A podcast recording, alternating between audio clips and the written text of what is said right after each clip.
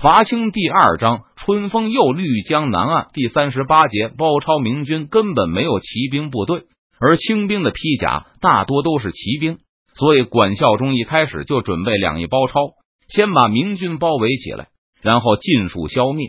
两翼包抄是骑兵占优势一方的传统 X 战术，能够很好的发挥速度上的优势。三千多步兵都被管孝忠部署在中央，准备用来牵制明军的中军。两翼完成包抄需要时间，在成功迂回到敌人后方前，要防备步兵为主的敌军发起全军冲锋，进行中央突破来打破包围圈。但明军似乎没有中央突破的意图。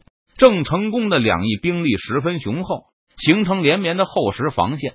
看到那里密密麻麻的明军人头和旗帜后，管孝忠的两翼骑兵并没有发起强攻。而是进一步向远处迂回，试图把明军的防线拉扯开。面对清军的侧移，明军的两翼也继续拉长战线。这时，管孝忠才发现郑成功部署在两翼的兵力比他想象的还要雄厚。明军战线拉长了很多，但依旧严密厚重。主帅控制范围是有限的，管孝忠不可能无限的拉长战线。如果骑兵迂回过远，就会失去控制，脱离指挥。这郑密也懂一点兵法吗？管孝忠笑道：“不过战场控制能力即使有限，骑兵也要强于步兵。在远离中央战场后，骑兵的返回速度绝对比步兵要快得多。”见郑成功如此谨慎的防守两翼，管孝忠就在两翼发起一些冲击，把明军继续吸引向战线的两段。中央战线上的明军随着战线越拉越长而迅速变得薄弱。很快，管孝忠就发现明军主力已经移动到两翼，郑成功的中央战线已经薄弱的不堪一击，不知死活。管孝忠冷笑着，在他看来，步兵为主的明军只有一条出路，那就是如同他预期的一般，发起中央突击，迫使清军放弃机动能力和明军正面交战。而郑成功不老老实实的进行中央突破，却让步兵在战场上奔走，与清兵几千骑兵较量，机动能力简直是愚不可及。随着管孝忠将其招展，两侧的清军突然一起掉头，急速向中央战线这里汇聚而来，只留下一些掩护部队沿拖明军的脚步。大队骑兵返回中央位置后，管孝忠立刻命令清军全面冲锋。一举击溃郑成功的中军，把明军分割消灭。正如管孝忠所料，单薄的明军中央防线被清军一冲便垮。见到前方万马奔腾，无数八旗骑兵杀来后，明军中央的战线迅速自行后退，然后向两边逃去。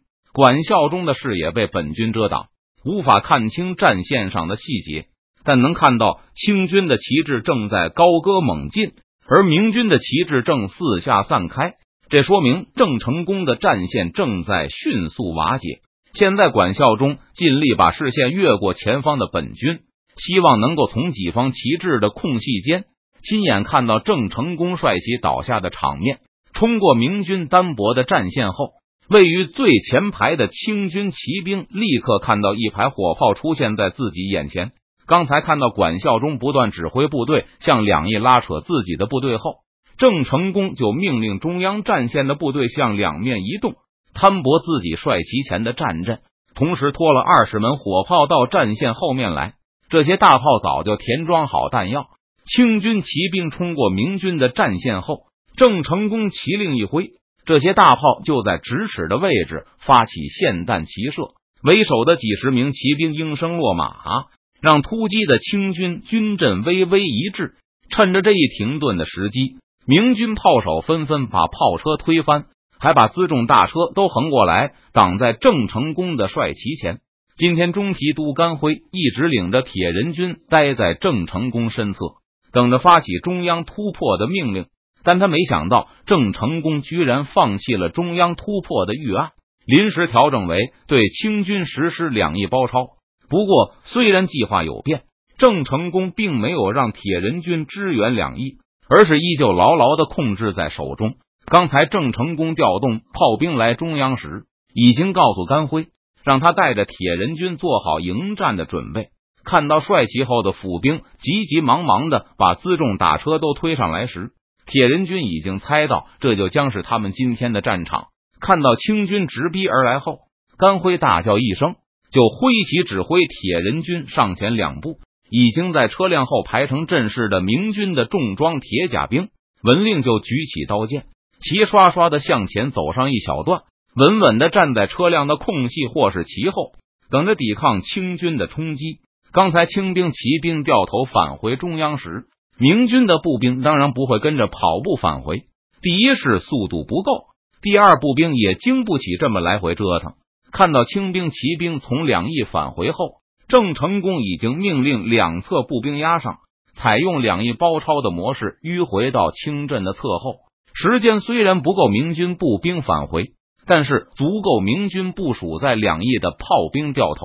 清军发起中央突击时，明军两翼的火炮也都遵照郑成功的命令，各自旋转九十度朝向中军的前方。明军步兵前压后。这些火炮就直冲着正要突击郑成功率旗的清军身侧。他们在中军火炮开火后，也向突入明军战线的清军发起连续不断的射击。被正前方火炮阻了一下的清军，也已经恢复了突击的姿态。现在跑在前面的骑兵策马，避开前面的同伴以及他们的战马尸体，继续加速冲向明军的最后防线。持枪的八旗骑兵不停的加速，好像完全没有看到前方横七竖八的车辆。他们一直冲到距离明军两个马身的位置上，才突然勒马。尽管坐骑都被他们扯得几乎立起，但还是惯性的继续向前冲去，一直冲到明军铁甲兵身前。这些枪骑兵就全力把手中的钉枪向明军身上扎去，用来完成最后的减速。这些钉枪刺在明军铁甲上。发出噼里啪啦的折断声，尖锐的枪头不但没能刺入明军的铁甲，反倒纷纷在其上折断枪杆。而明军士兵被枪杆一撞，盔甲虽然无事，但人纷纷向后摔出去，不少人甚至被撞得双脚腾空，和身上沉重的盔甲一起飞离地面。没有被身后同伴挡住的铁人兵，最远的飞出有一丈远，摔倒在地上后。盔甲看上去依旧完好，但人却躺在地上不动了。本来有大批清军的刀剑骑兵跟在这些枪骑兵之后，若是明军阵型松动，他们就要上前砍杀。但明军虽然有一些铁人兵被击飞出去，不过他们留下的空位马上就被身后的铁人所填补，依旧严严实实的堵在郑成功的帅旗前。领头的八旗将领观察了一眼。毫不犹豫的下令后退。刚刚如惊涛拍岸的八旗骑兵，立刻又如大潮一般的退下。甘辉盯着退去的八旗兵，竖着耳朵听着背后，立刻那里就传来轻轻的三声短促金声。甘辉重重的呸了那些退走的八旗骑兵一口，严令左右严守阵地，不得妄动。明军的铁人军没有前出离开阵地，就纷纷从背上取下弓箭。向退走的清兵射去了一排羽箭，那些退行的清兵或用枪拨箭挑，或用藤牌遮挡，并没有几个人被明军射中。就算中箭，大部分人也都因为身上的盔甲而没有遭到伤害。倒是来自两侧的明军炮火一直在杀伤着骑兵。帅旗下的郑成功盯着这些清军，揣摩着对方的意图。希望他们会向两侧的明军炮兵发起攻击，那样清军的力量就会分散，而且指挥会出现一定的混乱。那时就是铁人军发起反攻的时机。但八旗兵并没有让郑成功如愿，他们在退开一段后止步，冒着来自两侧的炮弹，再次迅速列阵。又是枪兵在前，刀剑骑兵在侧后，一次齐声呐喊过后。八旗兵第二次卷地而来，郑成功看着八旗兵又一次冲到自己的最后一道护卫身前，被钉枪击中身体的铁甲兵又一次纷纷倒飞出去。不过明军的战线依旧没有出现缺口，几乎同时，一些清军也被明军的武器击中，坠下马来，还不等起身，就被明军阵中探出的枪矛再次刺中。清军再次迅速退去。郑成功看到对方依旧没有向两侧火炮发起反击的意图，第二次下令短促鸣金，不许明军尝试追击。郑成功让铁人保持镇静，两侧火炮继续向中央轰击，等待清军出错的时候。但在此之前，郑成功首先要保证自己不因为急于求成而出现失误。骑兵会这样一次次反复冲击步兵的战线，如果战线断裂。骑兵就会从缺口一涌而入，撕裂步兵的战阵。若是步兵急于反击，也可能会被吸引出去，在队形散乱、失去障碍物保护的时候，遭到猛烈的冲击而失败。位于大军之后的管校中对一线的交锋看得远没有郑成功清楚，他只知道中间的清军兵力出现了淤积，大量试图从中路明军战线缺口跟进的骑兵被挡住了。虽然管孝忠看得见清军前锋旗帜，感觉那里的骑兵正在进行反复冲阵，但两侧的明军正在不停的压过来，后卫的掩护部队难以抵抗优势的明军步兵进攻，正在步步后退。管孝忠有些不耐烦了，连雷三通鼓，催促前方的军队赶快冲击明军的薄弱环节。接到命令后，本来等在前军身后的清军就不再迟疑。而是向两侧分散，向左右的明军炮兵杀去。机会，郑成功大喜，脱口叫出声来，急忙命令擂鼓进击。这时，清军刚刚又进行了一次冲击，正要退下重新列阵，背后大片骑兵开始驱驰，立刻就给前阵八旗重新列阵造成了一些麻烦。后面的部队源源跟进，也极大的挤压了清军用来加速。反复冲阵的腾挪空间，明军铁人兵离开障碍物，和中军的步兵一起走向清军的骑兵。清军将领想趁机冲乱明军的队列，但八旗骑兵刚刚列阵完毕，明军就已经走到了近前，两军之间已经没有了用来提高马速的足够距离。此时遇到清军冲击的两侧炮兵，也纷纷把炮车横过来，挡住清军的去路。他们身后同样是严阵以待的明军步兵，两侧的骑兵更没有第二次冲阵的机会。跟进的部队已经把他们身后的位置挤满了，退不开两步就已经是退无可退。郑成功连连挥动帅旗，明军步兵尽力缩短着两军间的距离。很快，八骑兵就全线开始与明军步兵交战，骑在马上原地不动的与身前的明军步兵刀剑相击。闽军中拥有铁甲的士兵比例相当高，虽然两翼和中军两侧的战兵铁甲不如铁人军那么优良，但很多也是铁盔、铁面具和至少半身的铁甲。他们身上的铁甲虽叫铁人军的轻，但也能有效的抵抗清军刀剑的攻击。清军的环手单刀很难破坏明军的盔甲。这些士兵一般还拥有藤牌和一柄类似日本武士刀的长刀，这种正式改良长刀十分锋利，既可以在一手持盾的时候使用，也可能双手擒握。很多明军轻装铁甲兵抵近清阵后，就背上藤牌，双手持刀，全力劈砍。这种大规模使用的长刀，近战的威力远高于清军的环手刀，全力重劈之下。能够轻易撕开清军的棉甲，甚至斩断对方的头盔和护颈。负责指挥明军右翼的是郑成功麾下的大将提督于心。和大部分延平藩的福建将领一样，于心从征之前没有骑过马，之后也有很长一段时间没有机会骑马。于心这样的将领，并没有骑马作战的习惯，骑马更多被看成是一种表现身份的行为。平时作战时，于心、甘辉都喜欢和士兵一样身披重甲，手持长刀砍杀。清军向中路聚集后，于心马上接到郑成功出击的命令。他和普通士兵一样，身披半身铁甲，一手握着藤牌，一手持着斩马长刀，大呼着向管效忠的中军方向杀去。